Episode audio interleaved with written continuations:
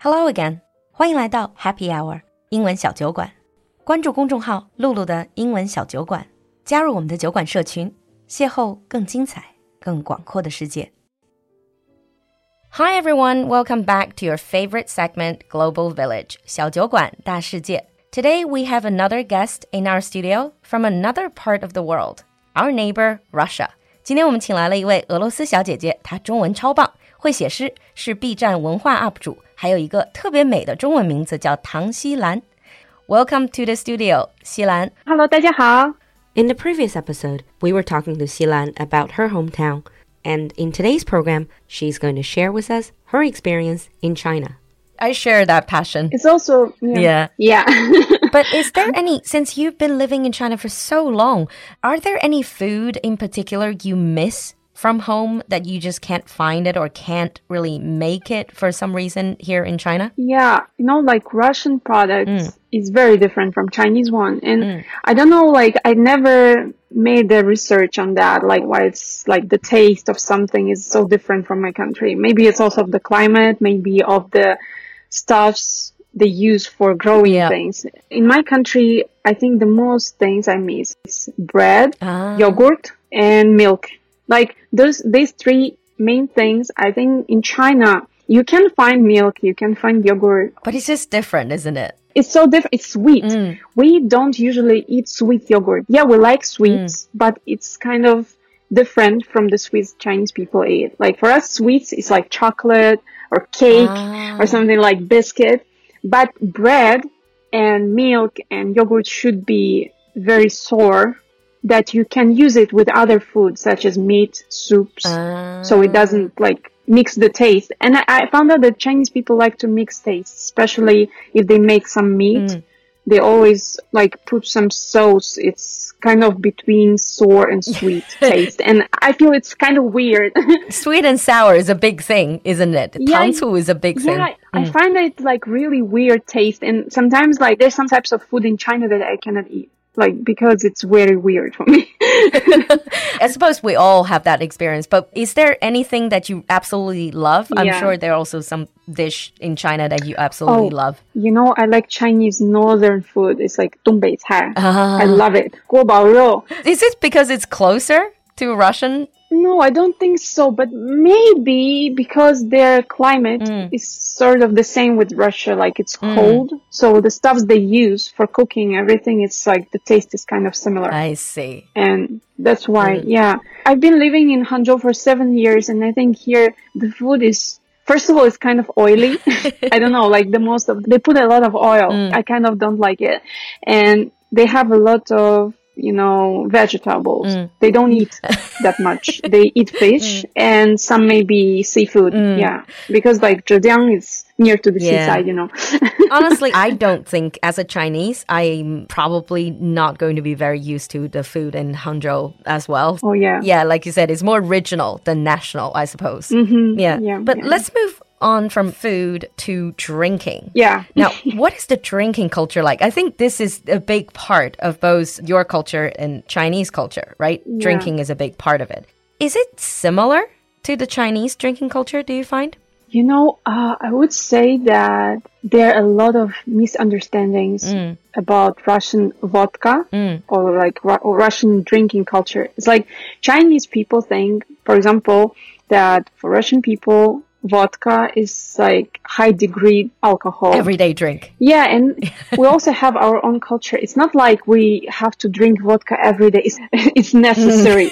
you drink when you want mm. to drink, right? It's the same as every country as yeah. well. it's, it's, not like somebody's pushing in you, you have to drink yeah. every day or something. But also there is a big misunderstanding about Russian vodka is they think that it's very high degree alcohol. Like you cannot drink it easily. It's very strong. Vodka is only 40, right? Yes. You will find out that actually when you drink vodka, it's easier than Chinese baijiu. I definitely agree. Because I was drinking Mao Tai, mm. I was drinking Lao Jiao. it's like the two main big brands in yep. China that I think all generations like to mm. drink it.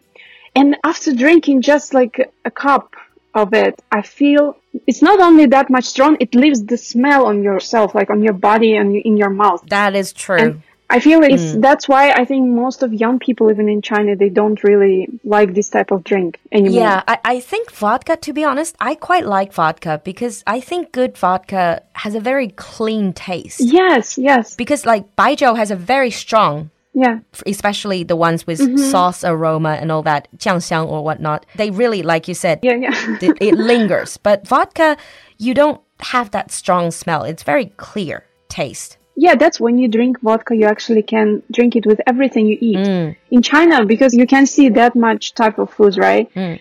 Like it can be spicy, it can be sour, mm. sweet, anything. And if you drink vodka with it, you don't really mix taste that much, so you don't feel mm. some weird tastes, right? Yeah. But in China, like for example, baijiu or laojiao, I know that also I must say it's a cultural object, like it's a cultural mm. thing in China that there is a long history of making Chinese vodka. Mm. It's like a historical thing. Mm. But I think for now, because our world is so international and I hope to use some of my country things, good mm. things, to recommend to other countries yeah. that they can try. And it also depends on them if they want to choose or not. It's not like I'm going to push on yeah. people, right? But I always say, you just try and then you will see like you might like it it might be very different from what you thought yeah you, that's true you might like it because recently i'm going to graduate mm. like from the my master degree because it's like one month and after one month i'm going to be graduated mm. and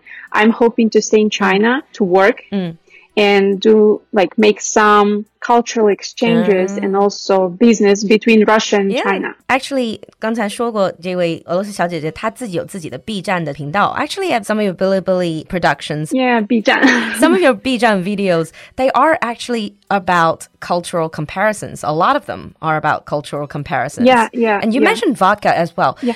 I do have a question though. Mm -hmm. Now, when people drink vodka in Russia, do they drink it neat without anything, or do they actually mix drinks? It's like everyone knows vodka, you mix, like screwdrivers, for example. Oh, mm. okay. Originally, you don't have to mix vodka with mm. anything. It's the same as baijiu or laojiao. Yeah, it's like the same way of drinking. You don't have to mix with mm. anything. But because you know, young generations, we love to experiment. As me myself, I would love to make some cocktails then drink it like in a, its own way, like its original mm. way. So I think vodka is perfect not only for drinking itself in original way, but also to mix and make cocktails. As a base. Yes, it's mm. clean. So you don't have to think what you have to put there. You actually can like put some juice fruits or like make different cocktails and the taste will be wonderful because it will not affect on its cocktail taste. Yeah, exactly. Because it's clean. Yeah. Mm. it's very different with whiskey. Whiskey has a very distinctive taste. You have to sort of cover Yeah, it's it. very different. Yeah, yeah. Yeah, very interesting. Another thing about drinking, I hope you don't think I'm stereotyping, but you know, people do say things like, I've been warned because I like to drink from time to time. Mm. For example, don't drink with Slavic people because they really can't hold their liquor. You won't be able to handle it. is, is, that true? Can people really, do the people really have a high tolerance no, no, no. for alcohol, would you say? That's really like uh, the main stereotype about Russian mm. Slavic people all around the world, I think. I always try to use the most, you know, funny way mm. to show to people that Russian people actually is not that much mm. drunk addicted people or like mm. alcoholics, right? Because in my country also we need to consider mm. the climate and like the regions we live. The weather usually it also affects on people's not only food, drinking, also mind, mentality. So, you know, when, for example, there are some people, they feel that like in my country, the winter takes around five to six months. Half a year. It mm. can be snowing. You mm. can, it's like half of the year. Yeah. And sometimes people, they need, you know, refreshing or have fun or something. So they mm. use alcohol to like when they gather with friends, having fun, everything is like mm. releasing their stress. But at the same time, I would say that we don't have that much addicted people to alcohol. We like drinking, but we never make it as a, okay, I have to drink it every day. I need to get up in the morning and drink ah. like a few grams or something. No, because if there's some people doing that considered to be addicted, like it's an yeah. addiction to alcohol. But even in my family, like my dad, my mom, like actually my mom, she doesn't like drinking, but sometimes she was like drinking with us when we were mm. gathering with friends, everything. My father also drinks just mm. maybe on weekends or when he has some party or mm. I don't know, like we gathering with someone. So we like usually when after coming to China, I found out that there are a lot of Chinese people. They really can't drink. like mm, we have a big drinking culture as well. Yeah, yep. it's not like you drinking every day as well, or you're yep. like very addicted.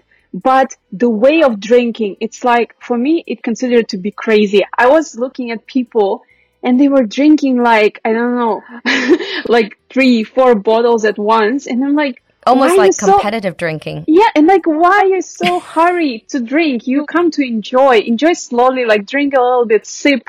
Don't don't hurry. why you hurry so much? And yeah. they like drinking more and more and yeah. more and don't eat. You know, the pr- main problem also when you drink, True. you have to eat something. It doesn't have to be like the mm. main food. It may be some, mm. you know, mm. snacks or something like that. But when you don't eat, it actually also harms your yeah. health. It's not good for your stomach. That's for sure. yeah, I just wanted to say that in comparison between Russia and China, I think Chinese people drinking more than Russian people, in my opinion. Really. Mm. And you also mentioned climate, right? You said because Russia is, is very cold yeah, throughout yeah. most part of the year. So people do drink. Sometimes it's just like to warm themselves up. 那边和温柔知性的俄罗斯小姐姐聊着天， 这边酒馆就同步为喜欢体验世界惊喜的你奉上来自战斗民族的极北台原伏特加，酒质干裂，入口温润，阿尔法级的纯饮品质，会颠覆你对普通调酒用伏特加的种种偏见。原来高品质伏特加如此纯净，是可以不辣嗓子的。现在酒馆限时上新活动，下单即赠霸气鹿头酒嘴和子弹酒杯。关注公众号“露露的英文小酒馆”，打开酒馆铺子，体验来自斯拉夫文化的豪情吧。